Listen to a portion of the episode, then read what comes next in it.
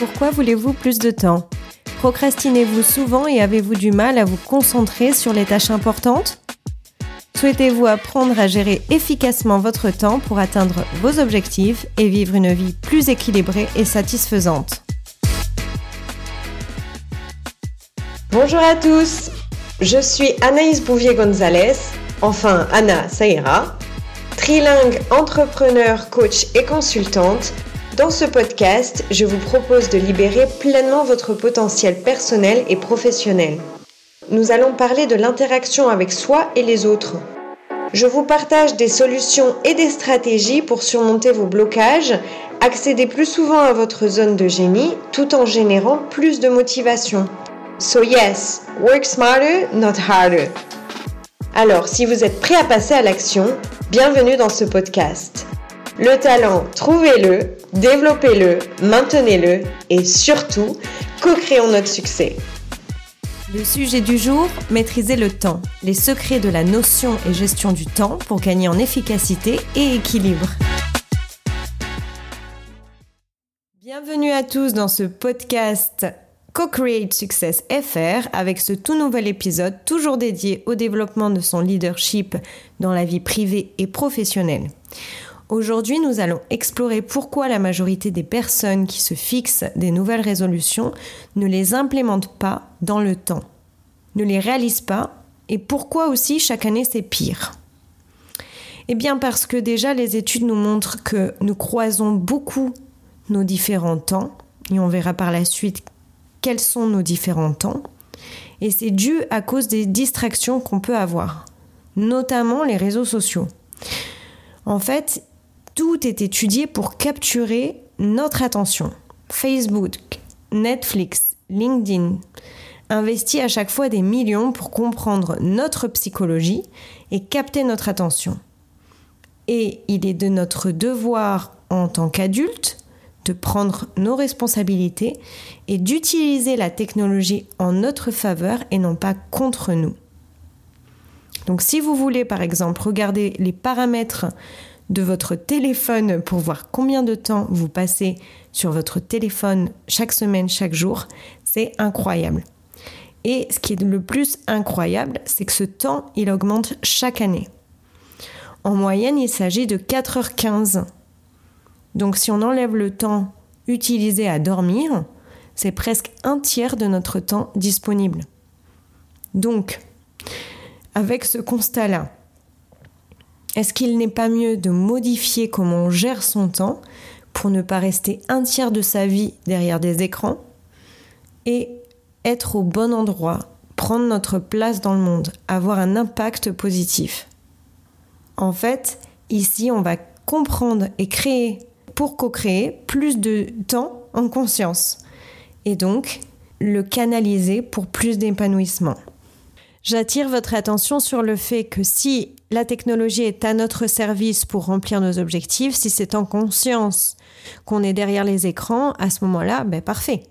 Mais c'est vraiment pour voir comment vous l'utilisez. Est-ce que c'est pas pour juste décompresser un réflexe qu'on a pris?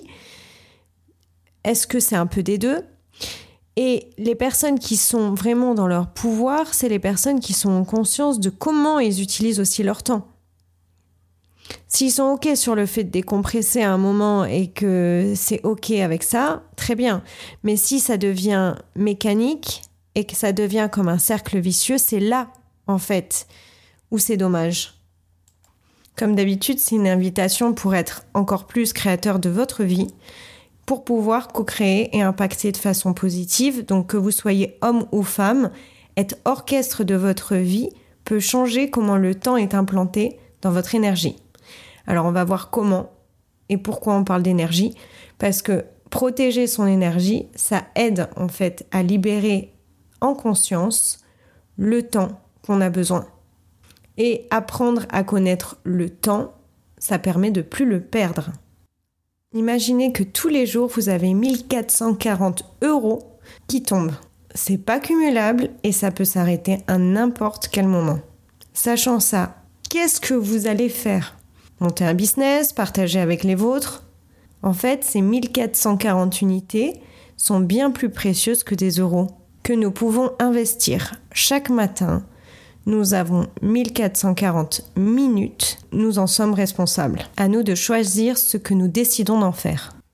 Comme d'habitude, je vais vous présenter trois statistiques clés. Une étude a été réalisée par We Are Social en 2023 et a révélé que en France, les 16 à 64 ans passent en moyenne 5h26 sur Internet, peu importe les appareils utilisés. Une autre étude menée par les entreprises de Time Doctor en 2023 a montré que les employés perdent en moyenne 2 heures et 22 minutes par jour en raison de la procrastination et des distractions. Une troisième étude publiée dans le Journal of Experimental Psychology en 2021 a suggéré que les individus qui gèrent efficacement leur temps sont plus susceptibles de ressentir un sentiment de satisfaction et de bien-être. Je vais commencer par répondre à la question qu'est-ce que la gestion du temps? La gestion du temps, c'est l'art d'utiliser efficacement notre temps pour atteindre nos objectifs et ça implique de planifier nos tâches, de déléguer des responsabilités, de gérer des interruptions et aussi de se fixer des limites. Alors quels sont les cinq types de temps? Le premier, c'est le temps obligatoire. C'est celui qu'on va utiliser pour manger, dormir, se laver, etc.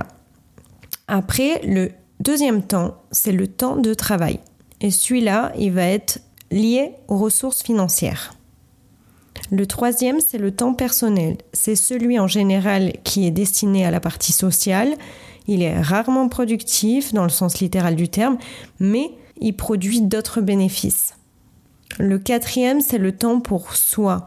C'est celui qu'on consacre à son développement personnel et à prendre soin de soi. Et le cinquième, c'est le non-temps. C'est celui en fait pendant lequel on va croiser deux types de temps que je viens de citer, le non-temps, c'est vraiment celui à bannir. Donc en fait, on l'identifie quand on croise deux types de temps. Par exemple, vous êtes en réunion avec votre équipe et à ce moment-là, vous recevez un message personnel auquel vous répondez. À ce moment-là, deux temps se croisent, le temps de travail et le temps personnel. Et c'est ça en fait qui crée du non-temps parce que vous n'êtes ni ici ni là-bas.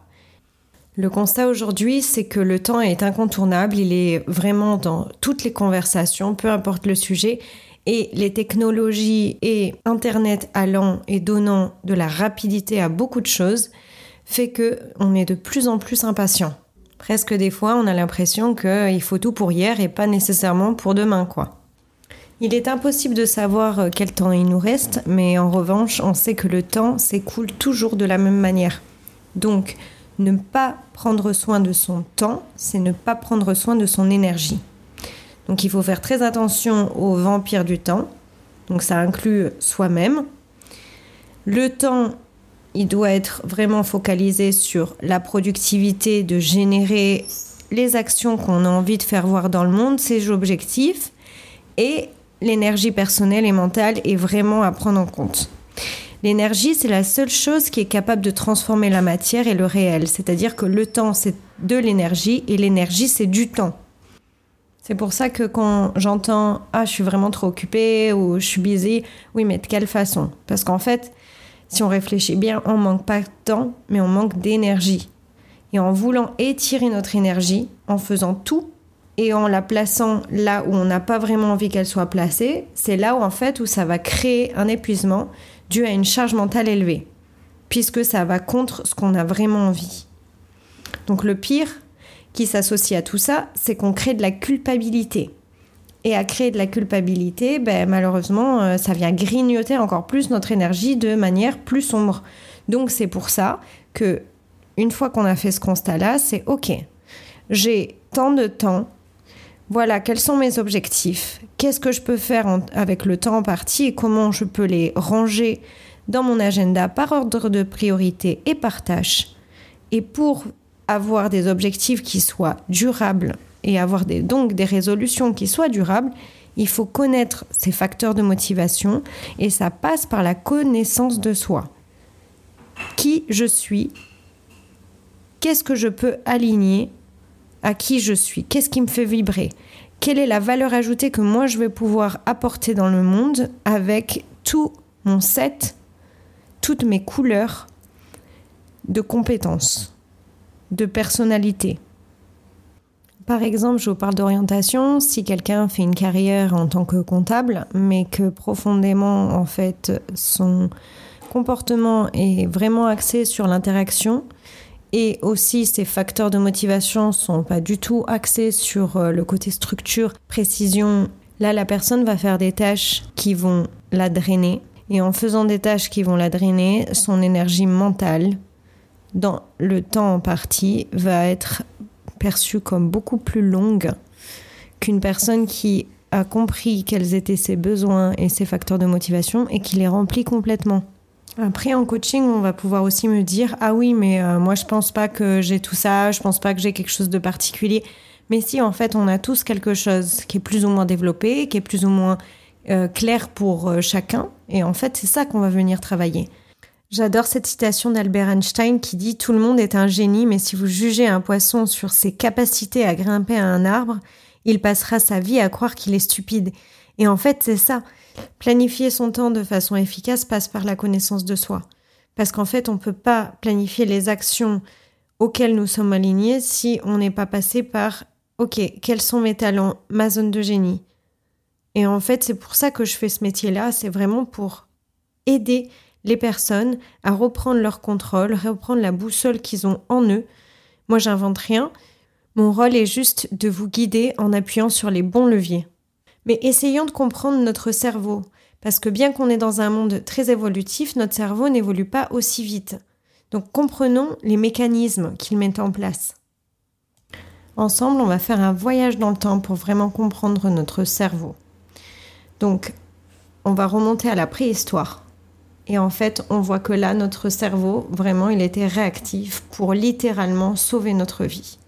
C'est-à-dire que on devait vraiment se remettre à tous nos sens pour capter le danger et agir immédiatement. Pourtant, de nos jours, on le sait, c'est bien, bien, bien plus rare de croiser un prédateur au coin de la rue. On va pas croiser un lion ou un tigre euh, tous les jours. Donc, revenons à notre cerveau réactif. On a une stimulation. Toute notre énergie, notre attention sont sollicitées. C'est notre instinct de survie qui est mis en avant. Et aujourd'hui, on n'a pas changé, malgré que on soit dans une autre ère c'est là que la clarté va rentrer en jeu. Est-ce que je suis claire avec mes objectifs et comment ça se matérialise dans mon agenda et dans mes journées ou pas? Parce que si on a plus de clarté, il est plus facile qu'on se dise OK, ça non, je choisis. En fait, on a un fil de pensée et à chaque fois qu'il s'arrête, le fait de se remettre dans ce fil de pensée, c'est ça consomme de l'énergie. Donc simplement éteindre ses notifications, mettre son téléphone en mode avion quand on a vraiment quelque chose qui remplisse nos objectifs qu'on est en train de faire en conscience, c'est vraiment phénoménal parce que c'est là où on avance et c'est au final une récompense qu'on s'offre le stress diminue. Donc on va voir un petit peu comment on peut mettre ça en place. Notre cerveau, c'est vraiment un très gros consommateur d'énergie. Il faut savoir qu'il consomme entre 21 et 23 de toute notre énergie. Donc c'est énorme. Et pour ça, notre cerveau classifie. J'apprécie, je déprécie. Et ça, ça crée en fait des filtres qui permettent d'aller plus vite. C'est pour ça qu'on utilise des biais cognitifs pour gagner du temps. D'un côté, ça nous fait prendre des fois les mauvaises décisions, mais de l'autre, ça nous a fait gagner en termes de priorité et d'organisation. Donc, on s'en rend pas compte, mais c'est pour ça que si on revient à la préhistoire, le biais cognitif à l'époque, dans la préhistoire, c'était utile parce que si euh, des baies rouges avaient tué quelqu'un, on savait que c'était dangereux et on n'allait plus manger de baies rouges. Donc, c'était utile. Maintenant, euh, c'est une généralisation qui est pas vraie pour tout, donc qui devient inutile si on sait que il y a des baies rouges qui sont venimeuses et des baies rouges qui ne le sont pas. Et c'est là, en fait, où on va venir questionner pour voir si c'est vraiment des croyances qui sont fondées ou des croyances limitantes. Maintenant, regardons comment est composé et constitué notre cerveau. Et pour ça, je m'étais beaucoup documentée avec euh, Jill Bolte Taylor, qui explique en fait que l'hémisphère droit, c'est un petit peu comme le processeur parallèle d'un ordinateur. On est dans le moment présent, c'est l'ici et maintenant. On pense en images, en forme, en couleur, euh, avec le toucher, en captant les informations avec les cinq, sens. Donc ça va être un peu quelle odeur, quel goût, quelle sensation, quel son. Et ça va être la considération qu'en fait, on est une, un être énergétique qui est connecté à l'énergie qui l'entoure. Donc après, ça nous permet vraiment d'être connectés aux uns aux autres à travers la conscience de notre hémisphère droit. Et elle qualifie ce monde de merveilleux, de vraiment le fait que nous sommes un parmi un groupe et donc très unis, et aussi le fait que nous sommes entiers et magnifiques. Et de l'autre côté, l'hémisphère gauche, qu'elle qualifie de processeur de série, donc vraiment le traitement en série pour vraiment faire la comparaison avec un ordinateur, c'est vraiment un endroit complètement différent. On a vu que on était sur le présent sur l'hémisphère droit et là dans l'hémisphère gauche, on est complètement sur le passé et le futur. Là, on pense vraiment avec l'hémisphère gauche de la manière la plus linéaire et méthodique possible. C'est-à-dire qu'on classe et organise. C'est vraiment pour comprendre quelle partie de notre cerveau est plus mis en action ou pas et comment pouvoir solliciter l'une ou l'autre partie. C'est pour ça que pour bien effectuer une tâche qu'on a déjà planifiée, il faut d'abord se reconnecter au moment présent. Donc on va solliciter l'hémisphère droit en faisant une méditation ou de la respiration pour vraiment s'ancrer dans le moment et pas avoir la sensation qu'on fait un doublon de temps d'après les différents temps que je vous ai cités un peu plus tôt. On est composé des deux, donc pour pouvoir apprivoiser l'hémisphère gauche de son cerveau, il faut vraiment comprendre que oui, on a besoin de moments pour faire une introspection dans le passé et comprendre de nos échecs, parce qu'en fait c'est une richesse de pouvoir faire un débrief de tout ça. Et aussi, on va avoir besoin de moments où on visualise, planifie, organise. D'où vient la procrastination et d'où vient la mauvaise gestion du temps? Alors déjà au niveau de la procrastination, il y a deux types de procrastination. Il y a une procrastination qui va être vertueuse et l'autre beaucoup plus vicieuse. Donc comment les identifier? Est-ce que je procrastine parce que j'ai peur, parce que je cache quelque chose qui au final me montre que je suis pas du tout motivée par ce que je dois faire?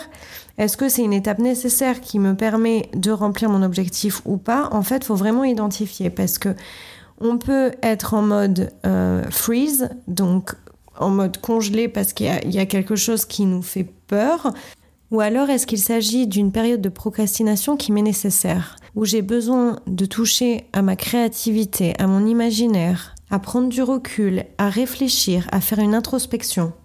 Alors comment ça se matérialise? Ça peut être un manque de clarté sur nos objectifs ou qu'ils soient trop ambitieux ou mal définis. Ça peut être trop de tâches à accomplir ou un manque de motivation ou de confiance. Ça peut être aussi un découragement dû à des difficultés à se concentrer.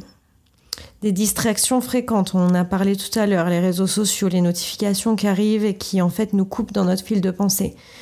Et il faut vraiment regarder aussi l'hygiène de vie. C'est-à-dire qu'on va être beaucoup plus susceptible à avoir une mauvaise gestion du temps si euh, on manque de sommeil ou qu'on a une alimentation qui est déséquilibrée. Quels sont les avantages à savoir gérer son temps? Eh bien, pour moi, le premier, c'est savoir dire non. Savoir dire non aux distractions pour pouvoir remplir ses objectifs. Ça crée comme avantage plus de réussite professionnelle. On est plus productif, on crée du temps libre. On a une meilleure santé mentale et physique. Pourquoi? Parce qu'on est moins stressé et moins débordé. Et on crée au niveau social des relations satisfaisantes. Parce que plus on est satisfait de l'utilisation de notre temps, plus on est disponible en conscience aux autres qu'on l'a choisi ce temps. Plus de temps pour soi, c'est ça aussi que ça implique. Donc, euh, c'est être en mesure d'atteindre ses objectifs avec, donc, comme je l'ai dit, plus de temps libre et donc de créer du temps pour soi. On va voir comment expérimenter l'amélioration de sa gestion du temps. Donc, on en a parlé tout à l'heure, c'est vraiment apprendre à se connaître pour pouvoir fixer des objectifs et identifier des objectifs qui nous correspondent.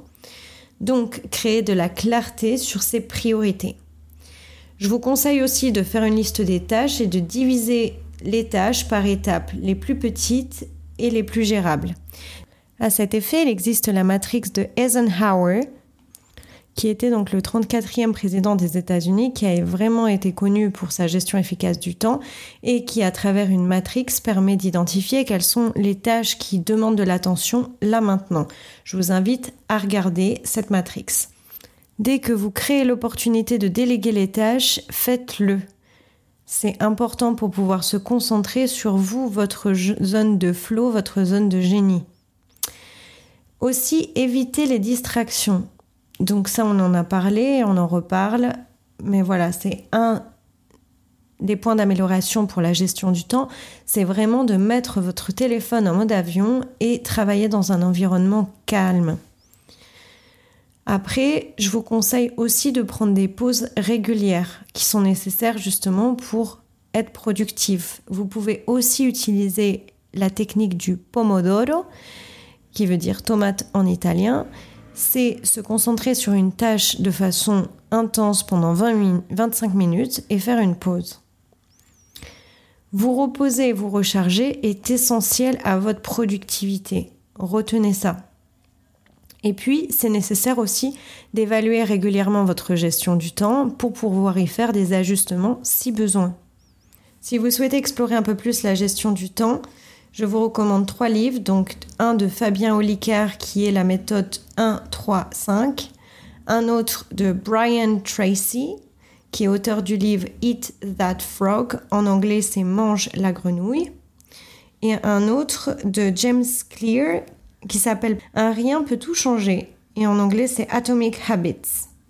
Bien évidemment, de faire un coaching pour vraiment utiliser le qui je suis avec ce que je fais en établissant à travers toutes les zones de sa vie quels sont les objectifs, qu'est-ce que je mets dans mon agenda pour pouvoir les remplir et comment les atteindre et en faisant les petits pas. Et en allant aussi chercher quelles sont les croyances limitantes qui vous empêchent de faire ça. Là, à ce moment-là, on met carrément une méthode en place qui permet d'aller vers ce changement-là. Et surtout de créer la vie qui vous ressemble, la vie qui est alignée à vous. Et comme à chaque fois je vous partage la petite phrase à méditer, c'est une citation de Albert Einstein qui a dit Le temps et l'espace ne sont pas des conditions d'existence. Le temps et l'espace sont un modèle de réflexion. Je vous répète ça. Le temps et l'espace ne sont pas des conditions d'existence, le temps et l'espace sont un modèle de réflexion. Donc pour conclure, on l'a vu, les limites de la gestion du temps eh bien, c'est le fait qu'il n'y a pas de solution miracle. S'il y a toujours des jours où nous nous sentons dépassés, c'est à ce moment-là qu'il faut chercher pourquoi. Est-ce que la tâche à accomplir a été trop grosse, mal évaluée, euh, etc. Par contre, on l'a vu, en apprenant à gérer notre temps, on est plus efficace et on est plus productif, on réduit le stress. Et ça, c'est très important, surtout dans un monde où on avance de façon très rapide à travers des outils qui sont à notre disposition. Maintenant que vous savez ce que vous savez, pourquoi avez-vous besoin de temps? Pourquoi n'avez-vous jamais pris le temps de réaliser ce que vous avez précisément prévu de faire? Pourquoi vous terminez vos journées épuisées? Notre cerveau fonctionne au mérite, mais ne serait-il pas mieux de travailler plus intelligemment et non pas durement, de prendre le temps de débriefer nos échecs, de planifier notre futur, d'ajuster si besoin et d'être un maximum connecté à l'instant présent.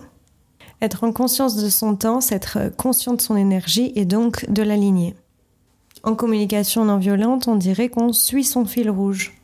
Comme on dirait en anglais I gave you some food for thoughts, si vous n'êtes pas déjà abonné, vous n'avez qu'à cliquer pour le faire et ainsi vous ne manquerez pas les prochains épisodes pleins de conseils. Partagez s'il vous plaît cet épisode à ceux qui en ont besoin, à vos proches et partenaires professionnels pour co-créer leur succès.